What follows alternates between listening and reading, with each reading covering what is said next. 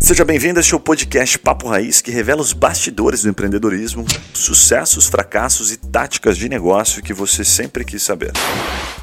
Fala galera, tá começando mais um episódio do podcast Papo Raiz. Meu nome é Yuri Melo e hoje nós vamos conhecer a história da Customer X que é uma startup aí relativamente nova, mas uma startup, os caras já têm aí uma experiênciazinha. Imagina as loucuras que eles passaram nos últimos meses aí nessa empreitada de sucesso do cliente. Deve ter mudado um pouquinho, né, Léo, o perfil do, do, do cliente, do sucesso do cliente aí esses últimos meses. Pandemia, né? E é uma startup que vem crescendo muito e acabou de fazer uma rodada, né, com a, com a G2 Capital liderando, que é lá da Camila Farani, né, e, e teve vários outros fundos aí que, que acompanharam. Enfim, é uma startup muito bem sucedida, acabou de levantar 1,5 milhão. E o Léo, Leonardo Superti, que é o CEO da empresa, vai contar pra gente um pouquinho da história. Então, Léo, seja bem-vindo aí. Muito obrigado, Yuri. Valeu pelo convite, é um prazer já estar aqui com vocês. Muito bom, muito bom. A gente tá com o Guilherme, Guilherme Barbosa também, que a principal estratégia dele de Customer Success, Léo, é entregar um mousepad, cara, ele entrega pra todo mundo que vai no escritório, é meio estranho, na verdade. ele acha que vai fidelizar todo mundo, acredita? o que, você acha disso? É, não, em minha defesa não é só um mousepad, a gente entrega uma canequinha também de fibra de coco de bambu. Coco de bambu? É, né? Fibra de coco, fibra de coco. Cara, escrito assim, We Are Minders. Então, pô, tem todo um trabalho por trás disso, uma cartinha e tal. Pô, tem funcionado, o feedback é, tem sido legal. O cliente é. não sai, né, Léo? Exatamente. Como é que o cliente vai sair e depois ganhar uma caneca dessa? Não, não sai, o cliente fideliza na hora, rapaz. Galera, pausa rápida aqui, só para te falar que essa conversa com o Léo foi animal, sim, eu aprendi muito com ele, mas foi dentro do contexto de gravação online. Então, você vai perceber que não é exatamente o mesmo padrão de qualidade de áudio que a gente tem aqui nas gravações presenciais. Mas o conteúdo, a história da Customer X e a história do Léo também como empreendedor, vale muito a pena. Esse cara está construindo coisas incríveis e captou investimento pesado recentemente. Então, fica até o final que vale a pena. Valeu! Muito bom, vamos falar bastante aqui sobre Customer Success, para quem não conhece, um pouquinho o Léo vai explicar o que é. Mas Léo, até para dar um contexto aqui da nossa conversa, eu sempre gosto de perguntar assim, cara, da onde que saiu o negócio? Como abrir uma empresa, né? Como começar do zero? Como começar a empreender? Nosso público aqui é bem empreendedor, mas é sempre inspirador ver como os empreendedores começaram e as principais dificuldades do começo. Então, por gentileza. Boa, legal. É, bom, nosso início, o meu início como empreendedor, não faz sentido nenhum, então é bem legal que pode colocar as pessoas mais à vontade para tentar também. É, eu nunca tive essa veia de empreendedor, de vender limonada na rua, vender as, suas coisas e, e, etc. Nunca vim disso, nunca fui desse e não tinha intenção de empreender. Sempre trabalhei com empresas empresas grandes, empresas pequenas, é, e sempre gostei de trabalhar nesse meio corporativo até mais informal, é, e nunca tive nenhum problema com isso. Né? Então eu achava super legal. E até tinha um pouco daquelas crenças ainda de ah, empreender dá trabalho, é, é, muito problema para escolher, e etc. Mais do lado de cá do, do empreendimento. É, mas aí foi que em, 2017 eu já trabalhava, eu, já, eu atuei é, desde os uh, 15, 16 anos. Meu irmão me colocou no mundo de TI, levando o computador para eu formatar em casa, que era da empresa dele. Empresa, né? Terceirizava, né, contigo, né, o serviço. Terceirizava para trabalhar em casa. É, e aí começou a se tornar assim, interesse, mas enfim. É, Sempre passei por áreas de suporte técnico, passei por uh, implantação de software, é, passei por consultoria no software também, é, e atividades que são voltadas a, a relacionamento de fato, sabe? Aí vai colocar a cara na frente do cliente. E essa implantação, por exemplo, era presencial, sabe? Então, ficava 10 dias lá no cliente, então aprendi a lidar com gente, aprendi a conhecer, aprendi a lidar com gente às vezes que. Né, na prática, ninguém quer contratar um software, todo mundo odeia software, ninguém quer. É, então você vai lá, a pessoa está sendo obrigada a usar, ela está sendo obrigada a assistir o seu treinamento. É, então foi uma experiência bem legal, que aprendi bastante a lidar com gente assim, nesse sentido. E eu já atuava, já os do sucesso do cliente, depois até estava tá assumindo a, a, gerência da área e construindo mais equipe e tudo mais. É, quando eu fui para um evento, no RD Summit, foi Floripa, é, lá eu assisti umas 15 palestras sobre o sucesso do cliente e áreas correlacionadas, sabe? Era a, a, terceira trilha principal do evento, tinha marketing, vendas e a terceira já era CS, com mais palestras. Todos praticamente palestrantes internacionais, grandes, né? trazendo informação sobre isso, que era um conteúdo ainda muito bom difundido. E, e eu precisava contratar uma ferramenta de CS para a empresa que eu trabalhava. Eu atuava ali com 20 clientes e não conseguia aplicar o que eu precisava dos patrocínios. Eu conseguia fazer com 20 só na mão. E eu precisava expandir para o resto da galera. E ali naquele evento eu tinha certeza, pô, vou assistir tanta palestra assim, vai ter, sei lá, três, quatro softwares de CS aqui, vou escolher uma e é isso, né? Tá contratado, tá resolvido, vamos embora uma solução com os próximos meses definidos. Não tinha porra nenhuma, pode falar. Pode, à vontade. Não tinha software, não tinha software. E eu pô, se não tem aqui, que é um dos principais assuntos, onde eu vou encontrar, né? E aí eu já tinha dado uma pesquisada, eu achei que era eu que não estava conseguindo encontrar mesmo, eu achei de fato lá que eu ia encontrar. E uh, na volta, já ainda dirigindo, estava com mais três pessoas do marketing no carro, então imagina, né? Aquelas três pessoas ali, cheio de ideias. Pirando lá, né? Loucura. Depois de um dia inteiro de RD Summit, né? Também. Aquele happy Também final. fui lá no último. Três dias, né? Depois de três dias de RDC, É.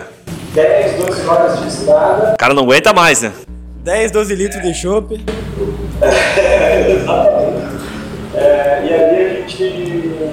Eu comecei a, a, a me introverter naquela conversa e eu percebi que bom, eles estavam lá, o Zandir estava parado e quando eu vi, eu estava com a ideia na cabeça de como seria o software, como que eu faria, porque eu cheguei à conclusão que eu ia conseguir todas aquelas ideias no ambiente que eu estava. Sabe?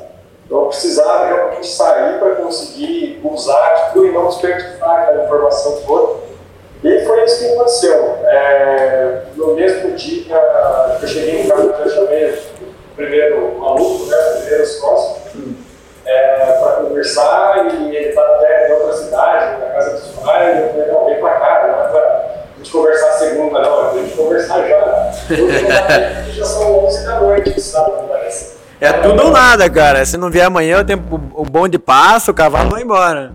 É bem isso. Mas, então foi, foi maluca assim a história.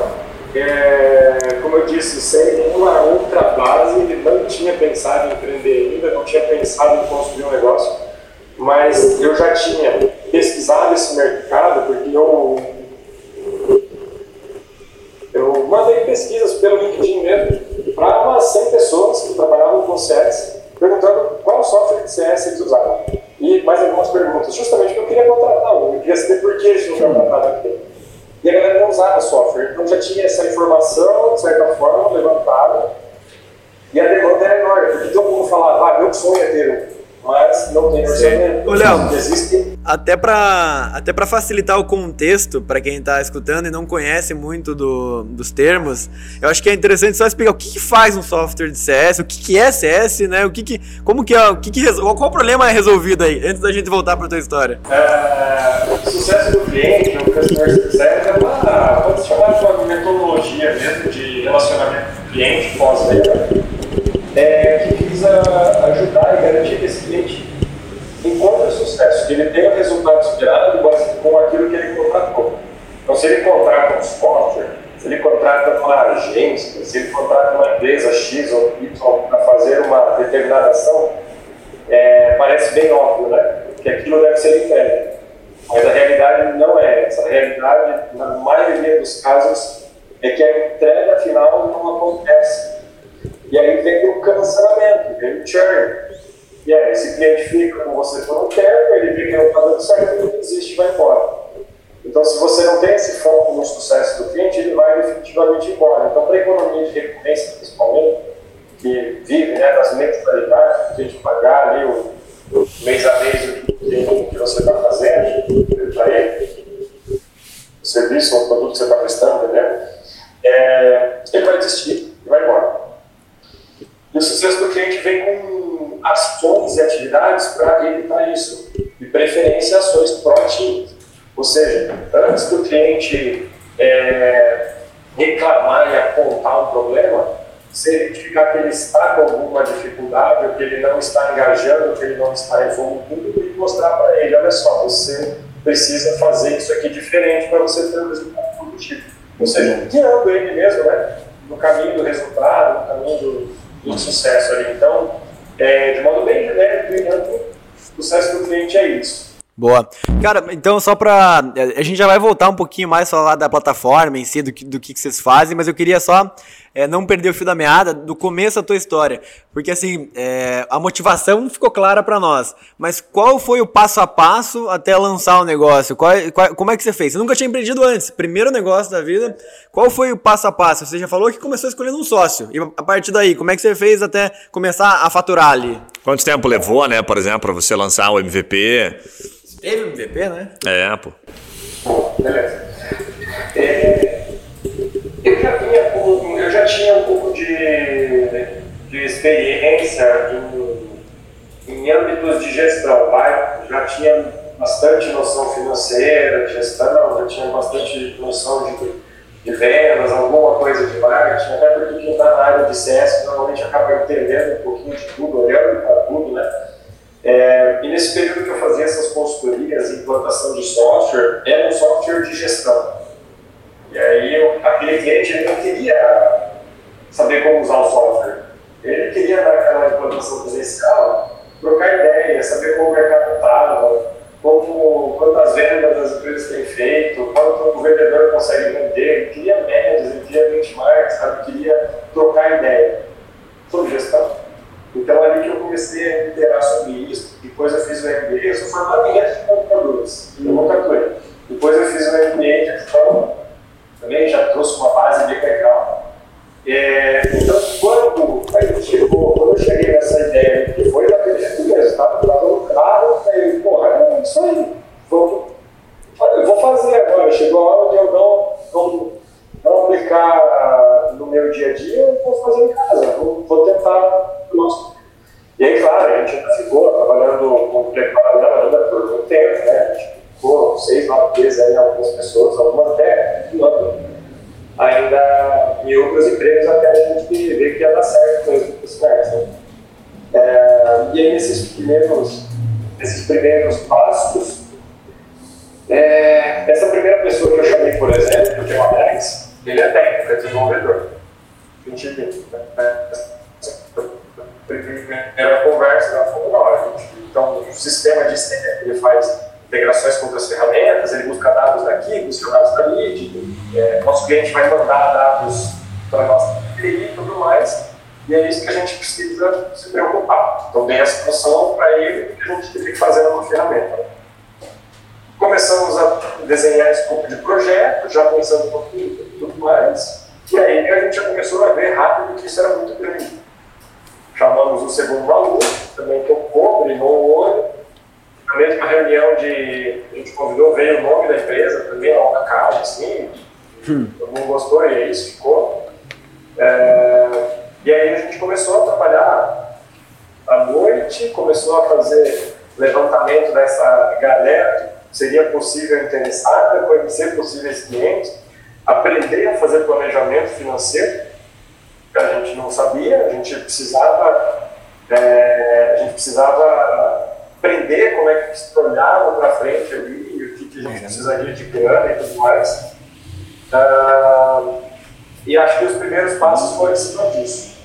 Léo, cara, eu queria entender é, qual que foi a prim... como é que foi a cara da primeira versão do teu software, assim, tipo assim, o que, o que foi o, o produto inicial, até onde vocês foram para lançar, o que, que fazia a primeira versão da, da Customer X? Bom, é, na primeira versão, a gente começou tentando fazer o mais simples né, para o nosso MVP. A gente começou a desenvolver o MVP é, novembro, dezembro de 2017. Os primeiros meses não andou muita coisa, né? muito planejamento, arquitetura, ver como é ia ser e tudo mais. É, e aí, em 2018, a gente terminou o MVP ali por julho assim a gente lançou o MDB, na verdade, é, quando a gente começou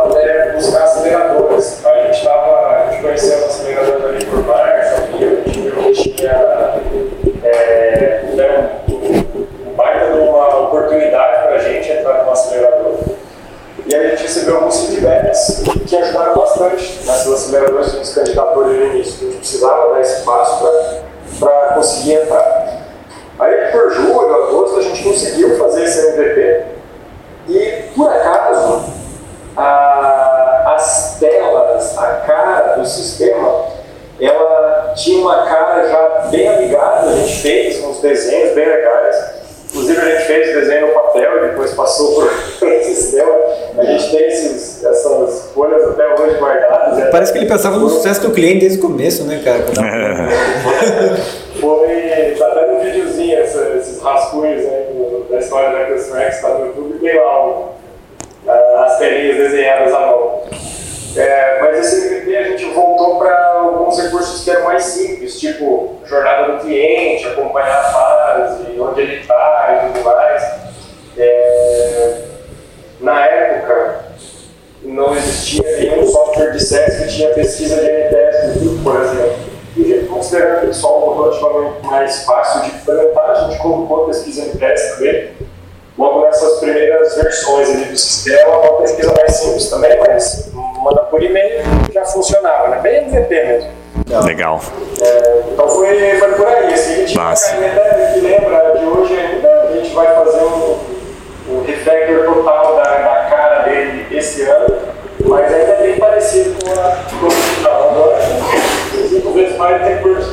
Com certeza. É, os caras estão meio cheios, né? Pra, é. pra, pra Tem um pouquinho mais de dinheiro para fazer a brincadeira. Ô, Léo, deixa eu te fazer uma pergunta, ainda nesse, nesse bloco de abertura de negócio, de criação de negócio, porque você foi lá, puta, de maneira inteligente, né? E obviamente que isso foi. acaba acontecendo, né? Colocou programadores, desenvolvedores, que é sempre a recomendação, né? Como sócio, para realmente conseguir tirar o negócio do, do chão. Mas quanto tempo leva que você pode passar pela tua experiência e os, os aprendizados, os erros deste processo? Porque você começou já, eu diria, com o pé direito, né?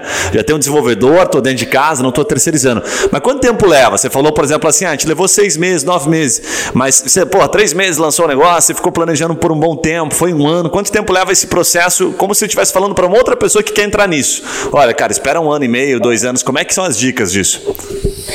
É, eu acho que é de cada negócio. Se você negócio que entrega de valor desse negócio pode ser feita de forma rápida e simples, é, você já pode começar esse negócio e pode começar a faturar. Empresas que venderam planilha de Excel tá? no começo.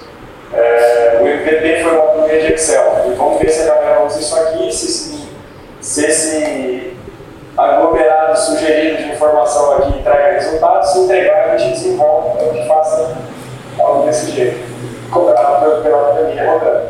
É, então é muito de, de, do businessman que está ali na frente, né, da pessoa que está vendendo, de quando é um cara que vende tudo, ele consegue vender uma de Excel. É, mas assim, em tempo, é muito difícil de ter uma, uma, uma ideia, uma regra meio padrão. Assim. É, a gente vê muito negócio que passa muito de seis, nove meses para lançar, pode perder o time. Então, às vezes você acaba tendo um desempenho ruim ali porque deu tempo de alguma outra empresa que também estava ali crescendo com você ou é, nascendo junto numa mesma época, lançar muito antes que você e às vezes ocupar todo o espaço que você queria. É, é difícil lançar alguma coisa em menos de um ano, mas se você conseguir, eu acho que tem que buscar um de você. Legal. Começar um negócio de tecnologia sem um software técnico, por exemplo, é muito você vai levar muito mais que um, mas muito mais que um. Fato. Eu até queria puxar, aproveitar só o gancho para fazer a pergunta do seguinte, Léo. Você, a gente citou aqui até nos bastidores alguns softwares, né, que são concorrentes ou que não concorrem diretamente, né, mas que as pessoas acabam utilizando para este fim também de, de CS. Pergunto a você, é, quando você, quando geralmente quando as empresas começam, elas começam com um, um único objetivo ou com um único diferencial, com uma coisa muito simples, né? Qual foi o, o que, no que vocês se basearam entre outras diversas funcionalidades que vocês têm hoje? Qual foi a funcionalidade principal? Falou, cara, a gente começou resolvendo isto aqui? Ou era o simples fato de ser um software voltado para CS que foi o diferencial do negócio de vocês? É, a, gente, a gente começou pelo que as outras, os outros softwares de CS especificamente não tinham. Por exemplo, é, SenseData, Totango, Natero, GameSite, etc. Eles não têm uma gestão clara, visual e objetiva de jornada do cliente. Então, vamos fazer uma jornada do cliente. A jornada do cliente ela pode ser uma visão legal dela é um Kanban. Então, vamos fazer um Kanban. Esse Kanban, essa jornada pode ter impacto no health score do cliente, que é um indicador de saúde ali para mostrar se ele está bem, se ele está mal, né? E, e aí para complementar, vamos colocar um NPS, que toda a área de CS está usando o NPS, todas as empresas estão usando a plataforma, colocar o NPS dentro da plataforma e também criar aberturas para integração, né? É, e aí a gente tem esses, esses dois recursos que, teoricamente, não são complexos para desenvolver e lançar e que ninguém está fazendo.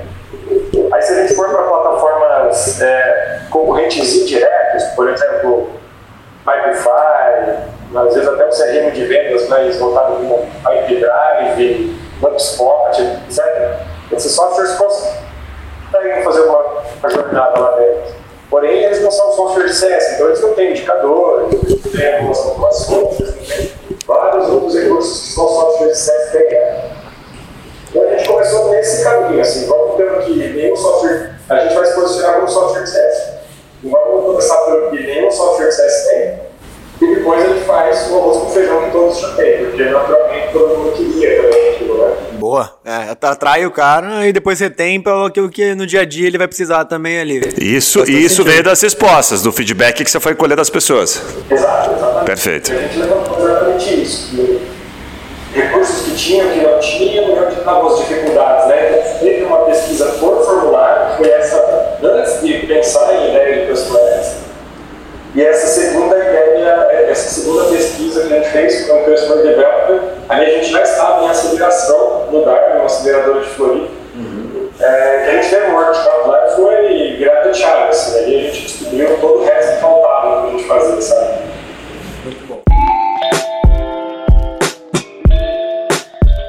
Fala galera, aquela pausa rápida para te fazer uma pergunta. E se você ou a sua empresa pudesse ser mentorado por alguns desses empreendedores que passam aqui pelo Papo Raiz? Ou se os seus produtos ou serviços fossem divulgados aqui para o nosso público nichado de empreendedores de diversos portes e segmentos? Gostou da ideia? Fala com a gente pelo Instagram Papo Raiz que eu te explico melhor essa oportunidade. Voltamos ao episódio.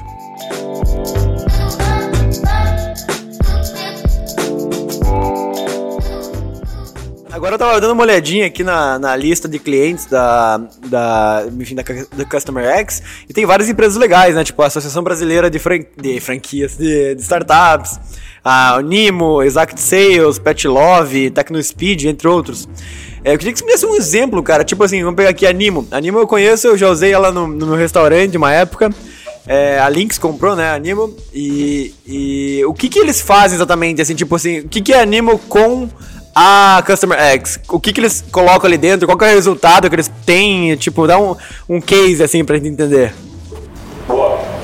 Daí funciona mais ou menos assim, o vendedor ele fechou a venda e esse cliente sai do comercial e entra para o time de onboarding da Nimo. A Nimo já tem automações parametrizadas com o Customer X que, por exemplo, o cliente chegou, dispara um e-mail automático de boas-vindas, dando um horário da agenda pro, do, do analista de onboarding, do ISM, para agendar um horário com, esse, com essa pessoa. Agendou aquela reunião. Ah, só para dar um contexto, desculpa te cortar, Léo, só para dar um contexto para não ficar é, aleatório para quem para quem tá ouvindo, a Nimo é um software que quando eu comprei, pelo menos, era um software que é, fazia uma, uma plataforma de delivery, de gestão ali de clientes para restaurantes, né? Ainda é isso. Isso aí. Tá, beleza. Só, só pra galera estar tá contextualizada. O Nimo é um software para restaurante delivery white label. Boa. A maioria das franquias não quer pagar o share do iFood, então eles contratam o Nimo, pagam uma taxa mensal e aí usam eles como delivery. Boa. É, é, então, quando entra no restaurante novo, o cliente deles, eles já recebem algumas automações nesse sentido recebe lá boas-vindas, um material, uma indicação de que, que, ele precisa assistir é, descobrir naqueles primeiros momentos. Tem as reuniões que eles vão lá, registram no Personex, fizemos o treinamento, implementação, integramos isso, integramos aquilo, configuramos tal coisa, e assim eles vão acompanhando as próximas etapas. Depois que esse cliente entrou e recebeu todo esse processo de treinamento e tudo mais, eles têm cadências de análise. Por exemplo, o CustomerX fica escutando, fica analisando o que o restaurante está usando. Por exemplo, se o restaurante não abriu o aplicativo, o que acontece? O cliente vai entrar no aplicativo e não está disponível o restaurante, está com fechado. Né? Ele não consegue fazer um pedido. Isso é um problema que está sobrando. Então ele tem que fazer esse cliente logar, abrir o restaurante todos os dias. Então quando ele abre, quando ele não abre o restaurante, por exemplo, ele vai lá, alguém já está disponível ali, já está enxergando e vendo aqueles dados, ó, você precisa, faz um contato, manda um e-mail, uma automação, ó, você precisa abrir o seu restaurante, você esqueceu de abrir ontem, por exemplo. é, vai trabalhar, né?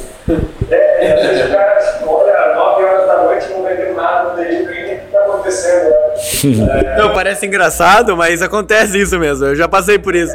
Porque às vezes você tá num feriado, vamos dizer assim, né? O teu gerente tá, tá na praia, porque ele pegou de folga, tá um horista, tá um, um cara que vai resolver ali só o dia. Passa batido, fica o dia inteiro, você perdeu lá dois, três pau às vezes em venda. É isso aí. E, o, e a ferramenta como um todo ela ajuda a acompanhar isso. Ah, ele contratou uma versão completa e está usando só o mais basicão, por exemplo. Vou mostrar para ele que ele tem que usar tudo, vou mostrar como que é o recurso. E o contrário também. Ele está usando uma versão básica, por exemplo, está usando só os recursos mais simples, é, mas está usando bem. Está usando tudo, tem os pedidos, está rodando, a máquina está rodando é, vamos orientar esse cara e apresentar para ele nossa versão nova, o, o, recurso X, o recurso Y que a gente acabou de lançar, uma integração diferente, de repente, com, sei lá, WhatsApp, etc. É, para que ele tenha maior benefício e ainda invista mais no empresa, contrate uma versão melhor e tudo mais. Então, é, tanto ajuda ele a engajar e começar a usar e não deixar de usar para que ele não cancele, quanto é, quando ele já usa bem, por tornar aquilo uma oportunidade de expansão, de novas vendas, sabe? Então é bem essa sacada. É, é, é o, customer fica escutando o que está hum. acontecendo no dia a dia. Mas você vai, você vai até passar o insight pro, pro cara. Você não vai lá pro dono do restaurante, né? Você levanta a bandeira pro cara ali, ó. Aconteceu isso. Exato. É, na verdade, pode até ir lá pro restaurante. Por exemplo, você pode criar uma automação que se ele ficar sem abrir, ou se deu 7 horas, deu 7 e 5 e ele não abriu o restaurante ainda, dispara um e-mail automático, o aplicativo está fechado. E, você está integrado com o Nimo, no caso daí? Tá, tem API com ele para conseguir eh, receber essas informações? Ah, Mas é, é, muito louco, porque a primeira vez que eu vejo alguém falar sobre customer que possibilita o que você está falando é upsell, né? Aumentar a venda do cara, um cross-sell. É, você está fazendo uma, uma parte inteligente, né? uma parte estratégica. A primeira vez que eu vejo alguém falar, assim, fora da experiência do cliente em si, falar, cara, vou, o que eu vou fazer, na verdade, é uma solução para você vender mais. Para você aumentar seu faturamento, animal. Não, e substitui várias coisas, né? A própria, pelo que eu entendi, você pode substituir, por exemplo, a plataforma de onboarding que você usa, usa um Pipefy lá para onboarding, por exemplo. Você não precisa mais disso, você pode usar a tua plataforma até para fazer o próprio onboarding. Me corrija se eu estiver errado. Sim, exatamente. É interessante. É, dependendo de qual é o fluxo, como funciona, o nível de automação, o nível de ação manual, etc., você consegue usar. É, é para isso também, tá? Uma plataforma que você vai conseguir fazer todo o ciclo de vida ali do, de implantação e CS e tudo mais. O objetivo do, o objetivo do CS é gerar receita, então, seja através da retenção como através da expansão também, trazendo mais é, upsell e cross-sell Sim. Muito bom. Não, mas eu achei legal na tua fala que é o, é o, posicionamento, né? Você já está com aquela fala do vendedor, né? Que é natural do empreendedor. Porque geralmente o CS que ele não é. Ele é o CS que, ah, por exemplo, ministra um curso, ministra uma palestra, como a gente contratou, né? Que eu te contei no, nos bastidores, ele não tem esta visão, ele não tem este fim. Ele trabalha a cultura dentro da empresa. Que daqui a pouco eu quero te perguntar até sobre isso. Mas ele trabalha assim, olha, o conceito, uma visão um pouco mais holística. Já o cara que empreende, que é o dono do software, ele fala, cara, é isso aqui que no final você vai colher, tá? Você já está indo lá no final. Fala, no final você vai vender mais. O benefício é esse. então, a, a solução, você já está entregando a solução, na verdade, né? Não é um serviço, é uma solução. Muito bom. Cara, é, a gente sempre pergunta aqui para nossos convidados, eu acho que tem um tema bem legal para abordar contigo, que é como ganhar dinheiro e principalmente assim, como levantar dinheiro para startup, né? Você acabou de passar por uma rodada aí com a G2 Capital, com a Domo, puta, vários fundos ali é, legais, fundos conhecidos. Como é que foi isso? O que, que eles viram em vocês? Como é que foi o primeiro approach? Já tinham tido rodadas anteriores? Para quem é startupeiro ou para quem gosta do, do ramo, assim, como é que você conseguiu levantar esse dinheiro? Bom, é, a gente teve uma rodada que foi da aceleradora lá em 2018, né, que foi esse processo de aceleração. Foi bem feliz também. A gente não tinha faturamento quando a gente entrou no, no lugar aceleradora. Caramba! é, conquistamos nossos primeiros clientes lá ainda, no processo de aceleração, sabe? Foi naquele ano ali que a gente lançou, no final de 2018. Que inclusive foi no RD Summit. A gente voltou no RD seguinte, quando a gente viu que não tinha ninguém, a gente voltou lá e falou, não. Agora tem, né? No passado vocês queriam, não tinha. E foi loucura, foi incrível. A gente pegou um stand de startup, aqueles de um metro de largura, bem pequenininho. Em cinco pessoas, todo mundo estava trabalhando na empresa, os sócios todos. É, e, e, a gente teve vários e vários momentos do dia que o stand ficava lotado com as cinco pessoas é, apresentando e apresentando a Customer X é, e ainda tinha fila de gente aguardando. A gente teve visita de amigos no stand que eu descobri porque me mandaram mensagem no WhatsApp depois. Falou, ah, sacana, né? Não quis me receber. Que ano que, que ano que foi? Que ano, foi 18 ou foi 19? No 18. 18. É, acho que eu tava lá, eu tava lá no 18 com o teu irmão. Tava é. lá no teu irmão. Ah, não foi esse que você falou que os caras que não queriam te receber no stand? Foi, é uma empresa de customer que não é, entendeu muito bem, então acho que era isso aí mesmo. é uma brincadeira. Não, mas olha, foi um ano que teve. Cara, foi, acho que foi os dois últimos anos, 19 ainda teve, né? É, foi isso mesmo. Deve, deve, Cara, e foi. Tava animal, né? Os dois foram animais, esses dois últimos anos bombaram mesmo. Muito top. É, então, voltando a pergunta de vocês, a desde essa primeira rodada, como nessa segunda, a gente sempre, a gente sempre teve números muito bons, é, muito bem planejados e muito na ponta da língua. A gente não sabia se aquilo ia dar certo. Planejamento de startup, você não faz ideia se vai realizar. Provavelmente você não vai realizar daquele jeito que está lá no planejado. Mas você não pode viajar, você não pode esquecer de números, você não pode esquecer de despesas, não pode esquecer de alguma informação. Até semana passada eu estava conversando com o fundo e agora a gente está do outro lado, né? Agora a gente é o sócio do fundo, né? O fundo é nosso sócio. Então agora eles contam essas coisas. É, estavam falando de uma startup que eles acharam fantástica, um negócio incrível, empreendedores fantásticos, é, um produto incrível, vendendo, tracionando, etc, etc, etc. E os números não batiam. Quando eles apresentavam as planilhas e os números, o planejamento deles é, era irreal, aquilo não funcionava, não tinha como colocar em prática aquilo. É, simplesmente dados números errados. E eles não investiram naquela startup por causa disso. Caramba! É, então, é, é um bem impactante, é uma coisa que eu sempre gostei muito. Investir dezenas e dezenas de dias, não foram nem horas, mergulhado em planilhas, olhando para aquilo, planejando, vendo, pô, mas daqui a três meses eu preciso de mais um vendedor para alcançar o objetivo X lá no final do ano. E daí, se esse vendedor não tiver uma equipe de marketing, não tiver uma ação X aqui para aumentar o número de leads, o vendedor não vai fazer nada. E daí, se por acaso o vendedor conseguir vender, eu preciso trazer equipe. Então, eu vou ter que trazer mais um vendedor do sistema para se aquilo não der certo. Então, eu estou fazendo um plano lá na frente, mas eu já sei que eu tenho que contratar mais três pessoas no meio do caminho aquele plano da cidade.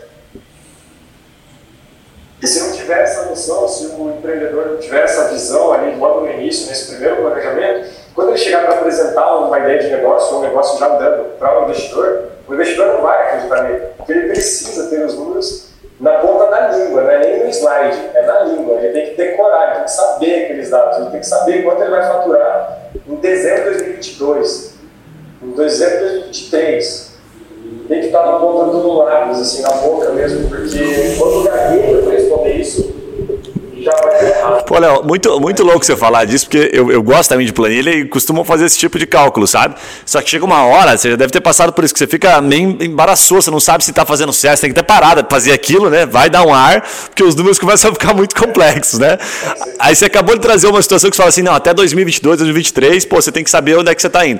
Pergunta a você, aquilo é mais para você, assim, por mais que você já trouxe isso, né? Olha, talvez mude o meio do caminho, mas é mais para o investidor olhar e falar assim, pô, esse cara está muito, eh, tá muito seguro do que ele está falando, né? Que você entende o cálculo. Ele não quer que você atinja exatamente aquilo, mas ele quer a segurança na tua fala. Ele quer que você saiba é isso, né? coisa. É isso. É, é justamente essa não de que faz sentido buscar uma meta dessa. É, essa meta é atingível ou você quer chegar, você está no mercado que tem, sei lá, 10 mil empresas para você vender. Você vai vender 3 mil em 2022? Como? Não tem como fazer isso. Sim, justifica, né? Exato. Então você tem que ter números que batam, porque daí o investidor vai te dar ouvidos. Ele sabe, não, essa pessoa que está apresentando é sensata. Ele tem noção do mercado, ele tem noção do tamanho, ele tem noção do que ele pode entregar. É, então é muito importante isso. E, e, assim, toda a estrutura, né, quando, é, quando você vai preparar um pitch deck né, para fazer essa apresentação para o investidor, o Google tem dezenas de orientações sobre como fazer um legal. Então, isso é fácil. O problema do pitch deck é que realmente você case uma coisa com a outra. Então, eu preciso de um milhão de investimento. Para quê? Para que eu possa investir aqui nessa área, nessa área, para que ela me traga o retorno lá na frente de tanto, e aí eu vá para a próxima etapa, que é X. Não, faz sentido. Cara, muito legal. Agora, agora, deixa eu te fazer uma pergunta que acho que até antecede um pouquinho isso. Vocês, em algum momento, tiveram que definir né, o preço, os planos, enfim, como é que a gente cobra isso do mercado. E deve ser um troço maluco, né? Deve ter várias formas de fazer isso, imagino, analisando concorrente e tal, mas eu sou, por exemplo, aquele mais tradicional, assim, que eu não gosto de começar cobrando pouco para depois, né, para ganhar na escala. Eu já gosto de começar cobrando um pouco mais para né, gerar caixa logo, chegar no break-even para depois reduzir o valor. Como é que foi, cara, este momento né, de cobrar pela tecnologia? Como é que precifica? Acho que essa seria a pergunta um software. Muito difícil essa, essa pergunta. É, a gente, a, a, nossa base principal, como a gente encontrou que no mercado a, a dor não era falta de software, a dor era preço de software. Caramba, legal. A, a gente tem que se basear muito nisso.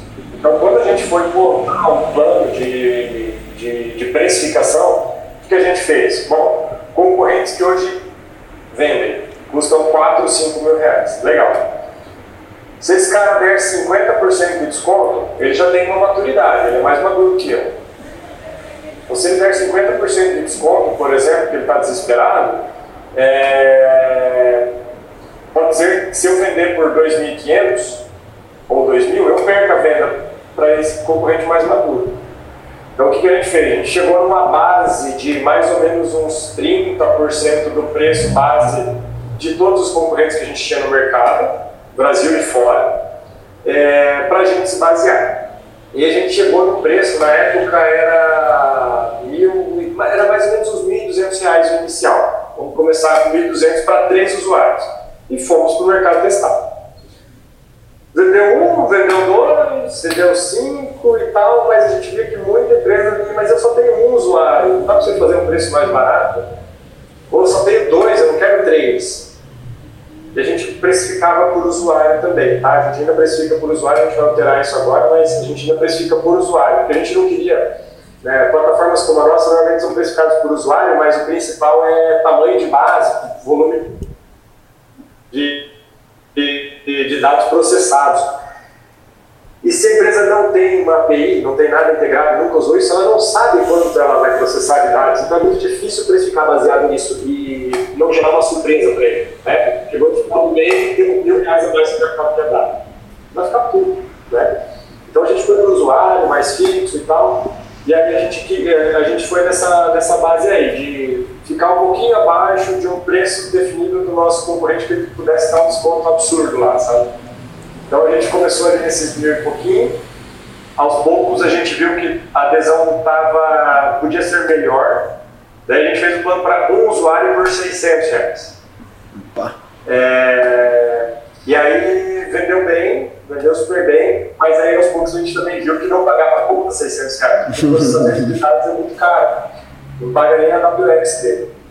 É, então, aí a gente teve que tirar esse plano. Hoje começamos com o de dois, a gente já vai fazer mais algumas mudanças. Mas no início, para a gente, a precificação, pelo fato do nosso cliente, do nosso lead, é, buscar algo mais acessível, não contratar porque era muito caro, 4, 3 mil reais era muito caro. É, a gente viu que preço a nossa briga, a gente tinha que entrar por preço. Então foi por aí que a gente desenhou a nossa precificação. Cara, muito legal. Mas fico imaginando aqui você contando, né? Óbvio, você está trazendo já o fim, mas as dificuldades. Não, um fala, vai para cá, vai para lá. É, é, realmente é um dilema. Agora, uma cada pergunta. Venda perdida, você quer mudar o preço. Pois né? é, não posso deixar de fazer, porque eu já passei por este problema também no passado, que é assim, comecei com o preço errado, aquele cliente que você cobrou menos, e depois tem que corrigir, tem que atualizar. Né? E vocês sendo uma empresa de customer, como é que faz esse trabalho, Leonardo? Quando o cara começa cobrando errado e descobre que aquele cliente está dando prejuízo. Tem que aumentar o preço do cara, quer dizer, né? é, exatamente. É,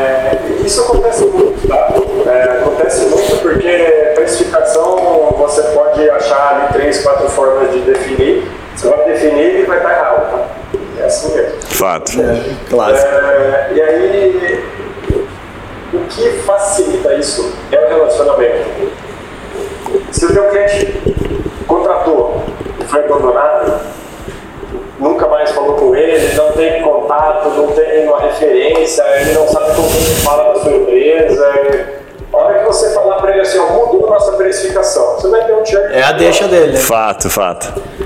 Cara, você vê que até quando o cara não tá vendendo, ele consegue vender o negócio dele, né? Você percebeu, né? Fato. É. não, mas é verdade. Fato. Sim, não, sim, com certeza. É verdade. É, quando você tá, quando você tá com uma relação com o seu cliente é, saudável, é aquele negócio. A gente ouvia muito isso da RD, exemplo, do pessoal do RD falando, Eric, todo mundo falando. Enquanto o produto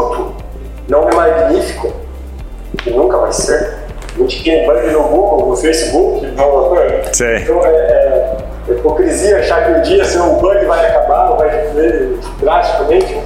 É, enquanto você está com um produto numa inicial, a camada de relacionamento do é fabulosa, tem que ser animal, tem que ser muito bom, porque o relacionamento compensa um gapzinho do produto que você tem. Se o produto for horrível, não adianta, ele vai cancelar e embora igual. Cara, isso seja muito legal. Muito top, é, embaixo isso. A camada de serviço é muito importante. Faz todo sentido, cara. Mas a gente queria... tava falando esses dias lá na Turmind, só para finalizar o raciocínio aqui, eu falei esses dias lá, falei, cara, quando o cliente, quando você está próximo do cliente, você pode até não entregar resultado. Aí, mas como assim? Sim, às vezes você está ali buscando o resultado, tá tentando, porque às vezes não depende só de você, mas se você estiver bem próximo, ele mantém, sabe? Porque tem tá proximidade. Agora, mesmo que você entregue resultado, o cara tá ganhando dinheiro e você tá distante dele, ele cancela sorrindo. Sabe? Ele não tem nenhum vínculo e aparece um concorrente eh, da cor preferida dele, pode ser motivo suficiente. Com certeza. Muito bom. Sensacional. Não, não precisa ser mais barato, não precisa ser amigo. Pô, meu amigo criou um software de tal coisa, eu vou testar para ele. Eu vou ajudar ele a, construir software. Cincão mais, mais, mais barato, né? Um pastel mais barato ele já troca.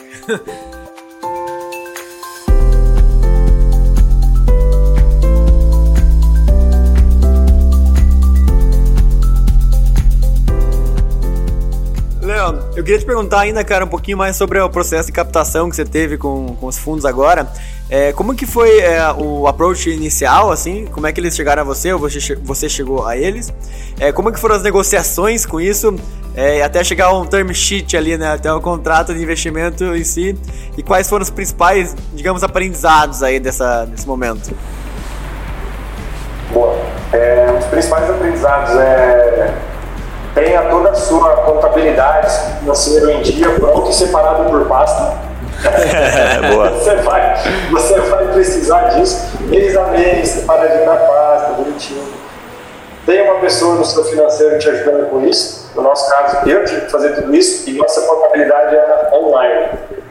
Eu sofri demais, nada contra a contabilidade online, Porém, é praticamente o, o SaaS da contabilidade, né? É, demora para demorar para responder, os dados não estavam prontos, é, milhares de clientes. É, digamos que clientes em fase de M&A não é o foco deles, né?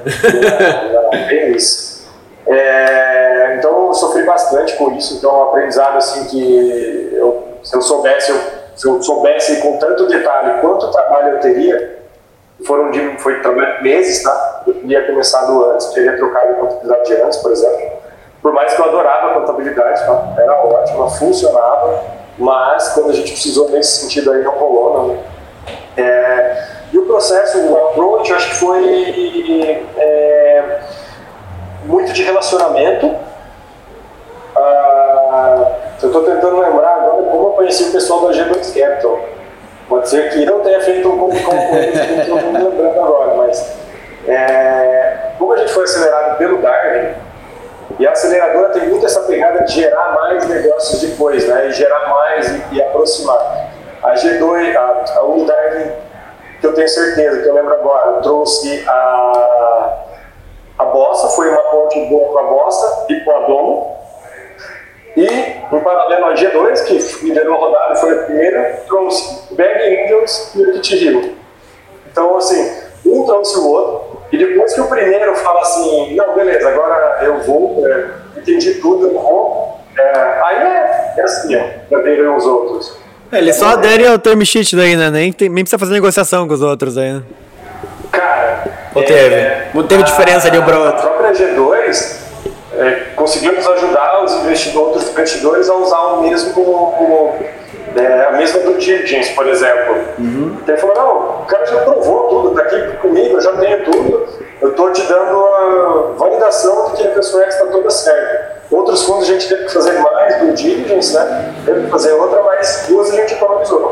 Cara, due diligence eu fiquei três meses fazendo. Cara, Imagino. qu- quando demorou o, o período inteiro, desde o começo da negociação até cheque?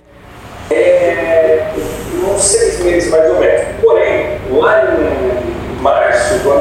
a gente já tinha sido aprovado pela G2. E aí veio a pandemia. E aí todos os fundos congelaram. A gente ia captar no início do ano passado. Então todos os fundos congelaram. E aí a gente é, voltou a falar de investimento só em setembro e outubro, quando o nosso caixa já estava bem recuperado, as vendas estavam normalizadas. A gente teve uma queda de 42% em abril e maio. Caramba. E junho já recuperou, já voltou ao normal. Então, em junho, opa, beleza, acho que não vamos mais morrer disso, né? Legal. Dali pra frente foi crescendo, e aí aqui em setembro, outubro, a gente falou, não, acho que a gente tá bem agora pra voltar pra rodar. Boa. E aí em setembro, outubro, em outubro que a gente assinou o primeiro term.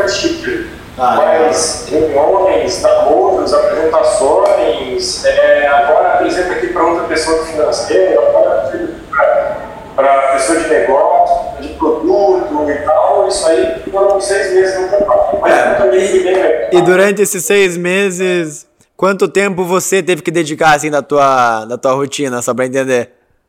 É, eu fiquei quase um É, então, esse é o louco, cara. Processo de M&A é quase...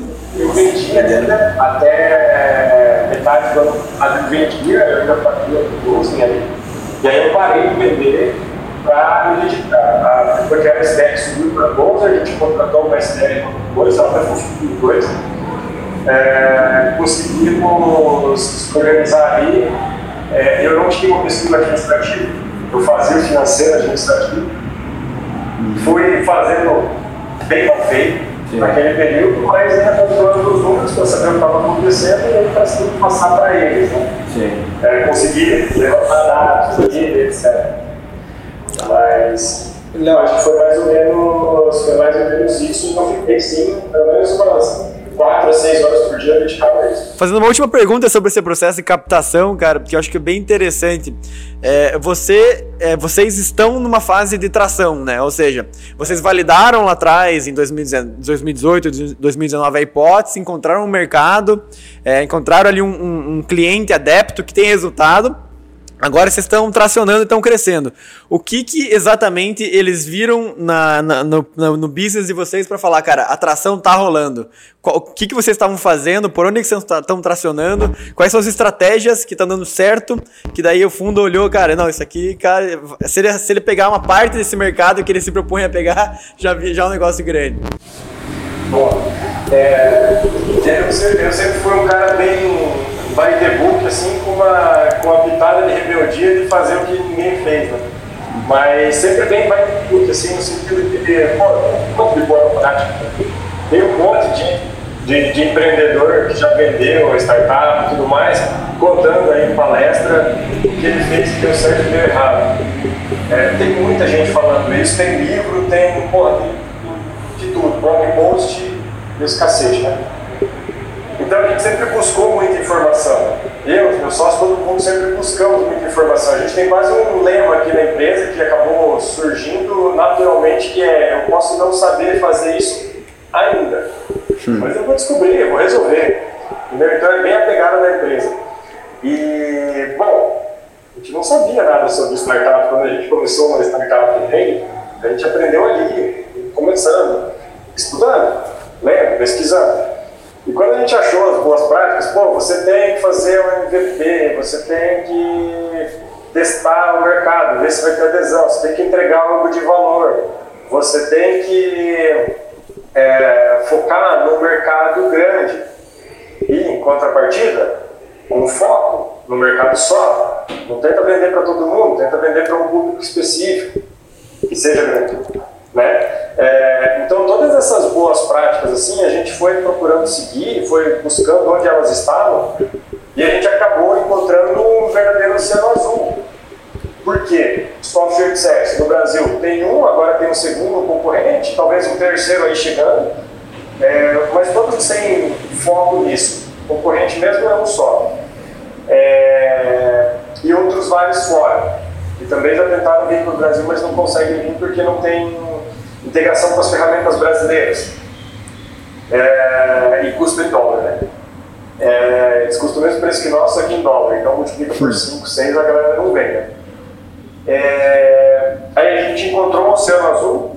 O nosso mercado, se a gente for ficar no nicho fechado, é o mercado SaaS, que é na,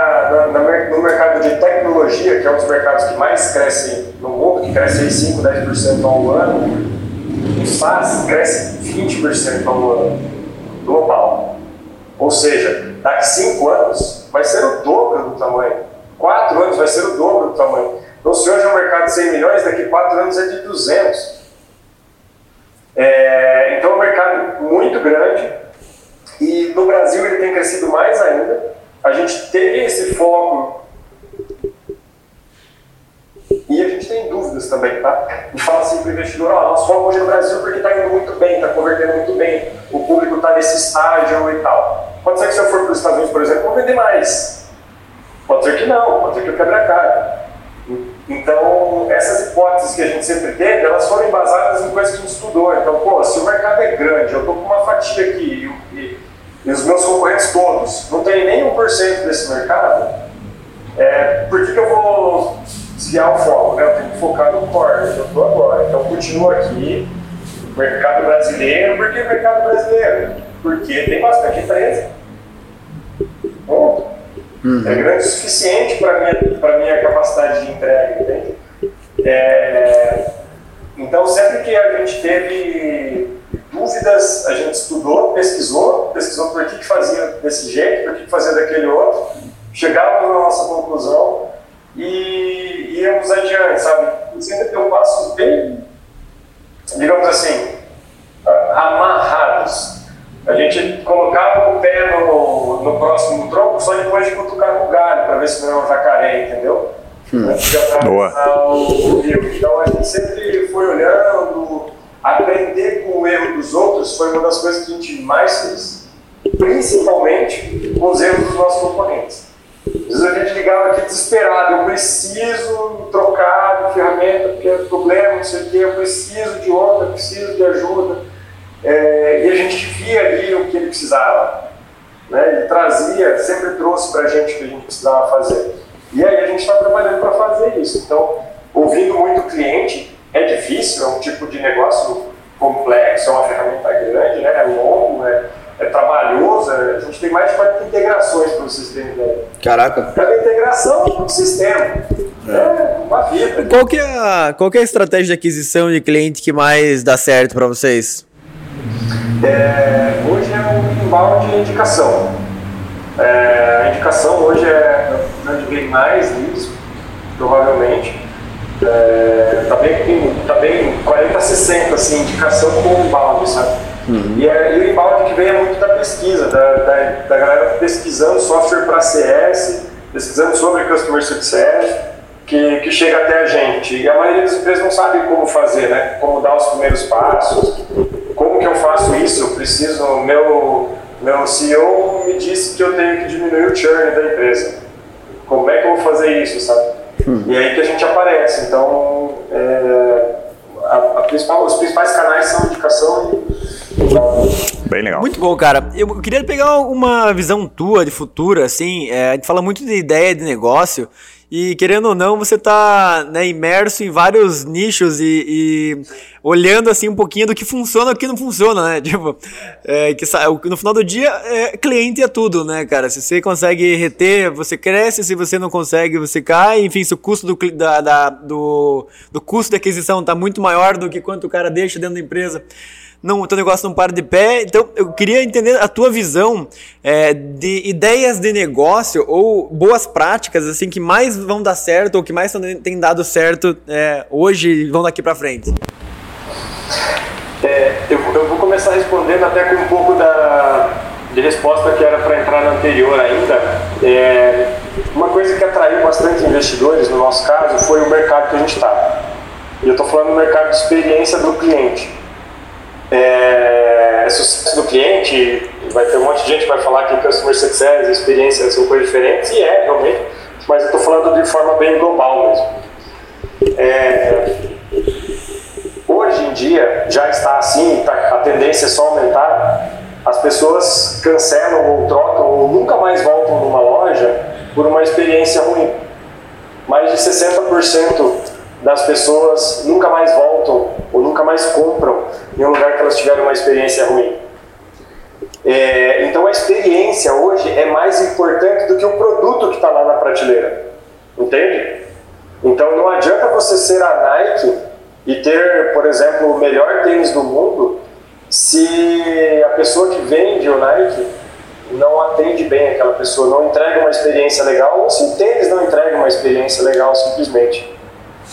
É, então, a experiência do cliente é um mercado que está em, em, absoluta expansão e crescimento.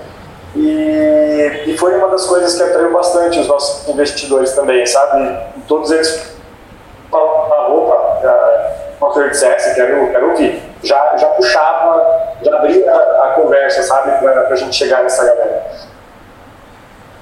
É, e aí, Quanto a ideias de negócio, é, não adianta, a gente tem que sempre ir para aquele clichêzão. Você tem que achar um problema real.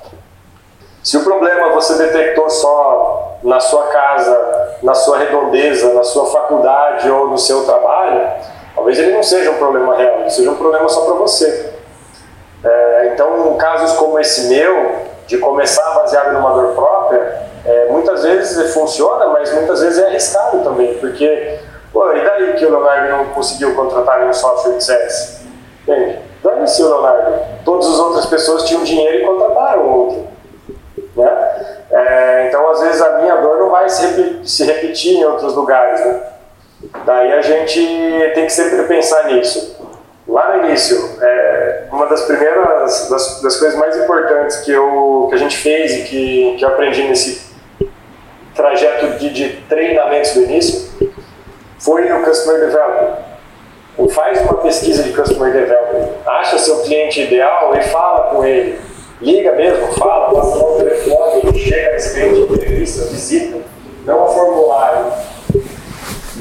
Não só o formulário, mas vai lá, conversa com esse cara é, e entende as dores que ele tem. Como hoje ele cura aquelas dores. Se ele tivesse uma varinha mágica, como que ele resolveria aquele problema? E quanto ele estaria disposto a pagar por aquilo.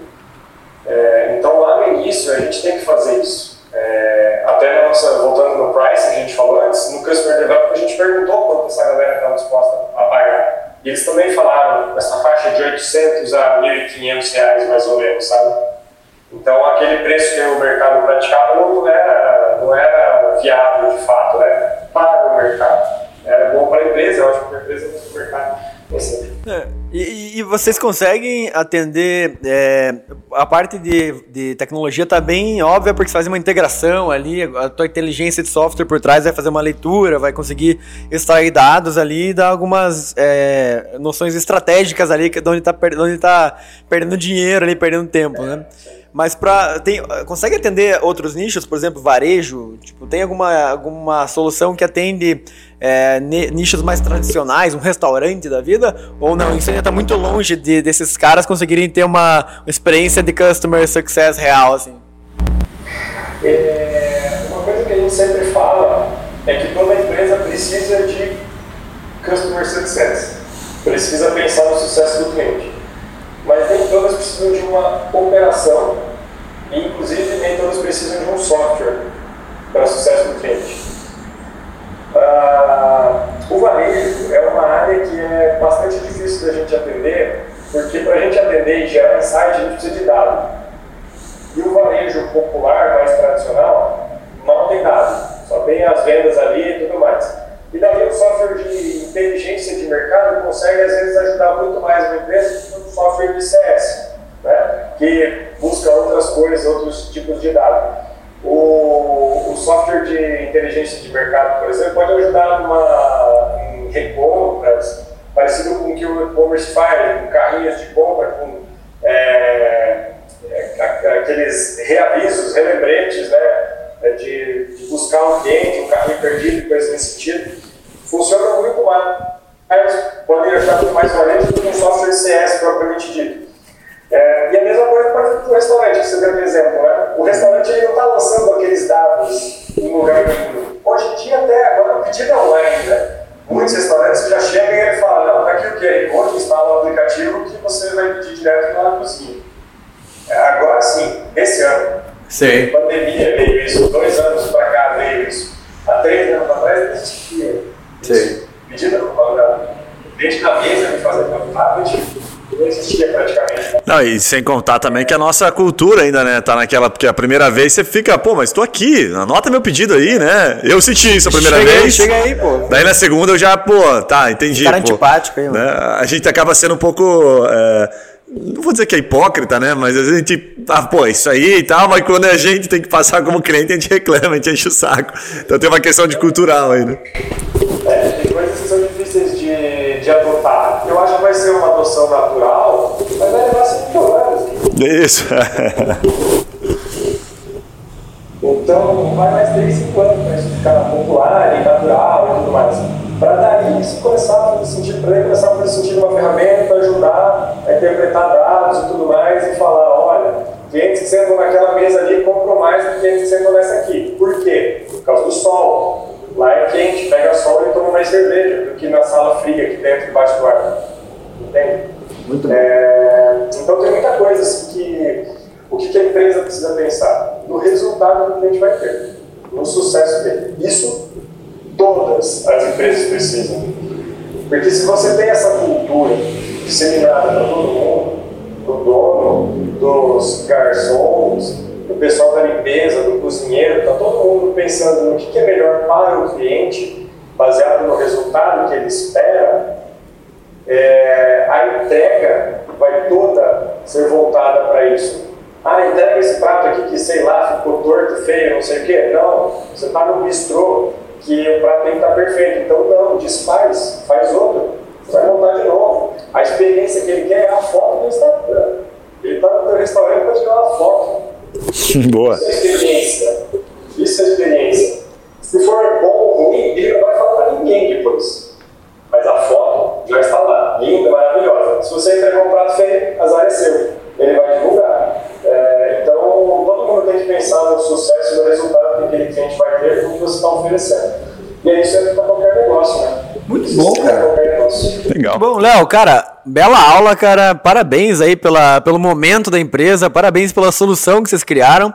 É, como o Gui comentou, a gente vive aí, né, negócios e tem é, startups, enfim, e, e, a gente nunca tinha visto nada parecido, então fica bem feliz aí que tem uma empresa brasileira, né, de conhecidos e que estão bombando aí nesse mercado aí. Então, parabéns, cara. Obrigado pela aula. É, vendo você falar até, tem uma coisa que, que, que chama atenção, é que parece, assim, a sensação que eu tive, né, que vocês não tiveram pressa, sabe?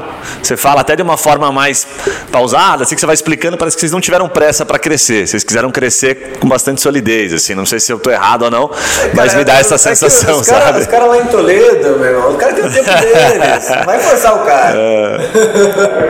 Eu morei no Tocantins, morei no Rio e morei em São Paulo. E voltei para Toledo porque não dava.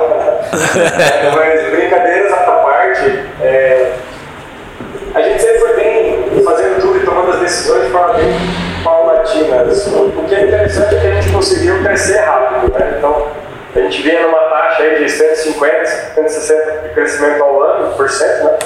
É, então foi muito legal o crescimento. A gente, ano passado, ia fazer o, o triplo e acabamos não conseguindo ali pela pandemia, mas estávamos, nesse caminho do triplo triplo. Né? Muito bom. É, e aí, acho que a gente conseguiu um crescimento bem legal, mas foi com um trabalho muito quieto, sabe? Sem é. ficar fazendo barulho, gritando, contando para todo mundo que a gente estava fazendo, a gente estava realmente preocupado em trabalhar, fazer o que era melhor, entender, entender de forma que a gente conseguisse atender, é, realmente sem pressa. Se a gente tivesse pressa e vendesse mais, provavelmente nosso resultado seria pior, porque a gente teria cancelamento, reclamação, gente falando que a gente não entrega, promete, tem. É, empresa de Customer X, né, sem, tem que dar um exemplo, sem Customer Success, ia dar puxa boa. Tem, tem que, a Muito casa bom. de ferreiro, espeto de ferro, né, é. tem que ser de ferro. É, o, o espeto aqui é de titânio. É, boa. Muito bom. Léo, cara, deixa a mensagem final aí, enfim, é, é um aprendizado aí, é escutar você, cara.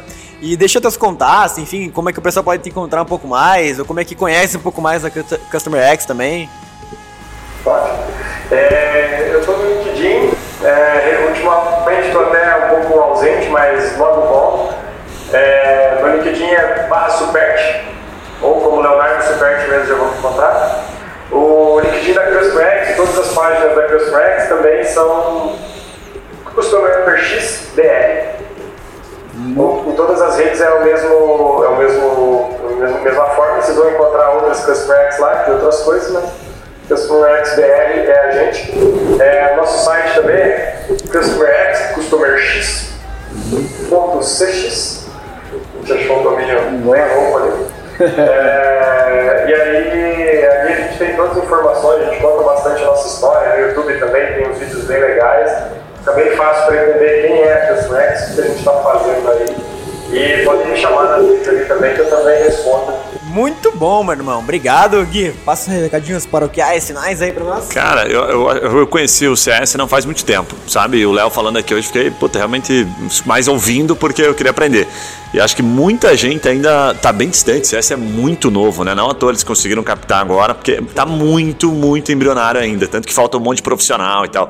Então, para quem está ouvindo aqui, não faz ideia do que a gente está falando, pesquise um pouquinho, entre no site deles, né, da Customer X, que está muito legal. Comece a entrar um pouquinho nesse assunto, a emergir um pouco nesse assunto, porque ele de fato é extremamente importante e fundamental para o crescimento. E tem ainda, cara, tem um mercado para vocês desbravarem animal. Então, já está combinado para você voltar daqui a pouco, a hora que vocês estiverem na rodada aí do, da Série A, contar um pouquinho desse crescimento que vocês tiveram aí, porque realmente é muito animal. É, cada série, agora cada ano com uma série nova, ele vai ter que voltar aqui explicar como é que foi esse troço aí. Cada ano mais milionário, ele vai contando, vai contando, olha, como é que é a vida a, de milionário. Até a hora que ele vai falar, ah não, vocês querem que eu vá aí ter, puta, eu tô ali em 20 minutinhos, meu helicóptero chega aí, fica tranquilo. É, boa. tô lendo aqui rapidinho. Muito bom. Galera, e pra quem então... Opa, pode falar, Léo. Não precisa de helicóptero, não, você tá é. pode ser helicóptero não, pode ser um jatinho mesmo. Muito bom. Para quem tá ouvindo no Spotify, não esqueça de seguir a gente. Quem tá no YouTube aí, se inscreva no canal, comente e também compartilhe isso aqui que se foi, fez sentido para você, com certeza vai fazer sentido para outros empreendedores aí. É isso, valeu, até a um próxima. Abraço. Falou!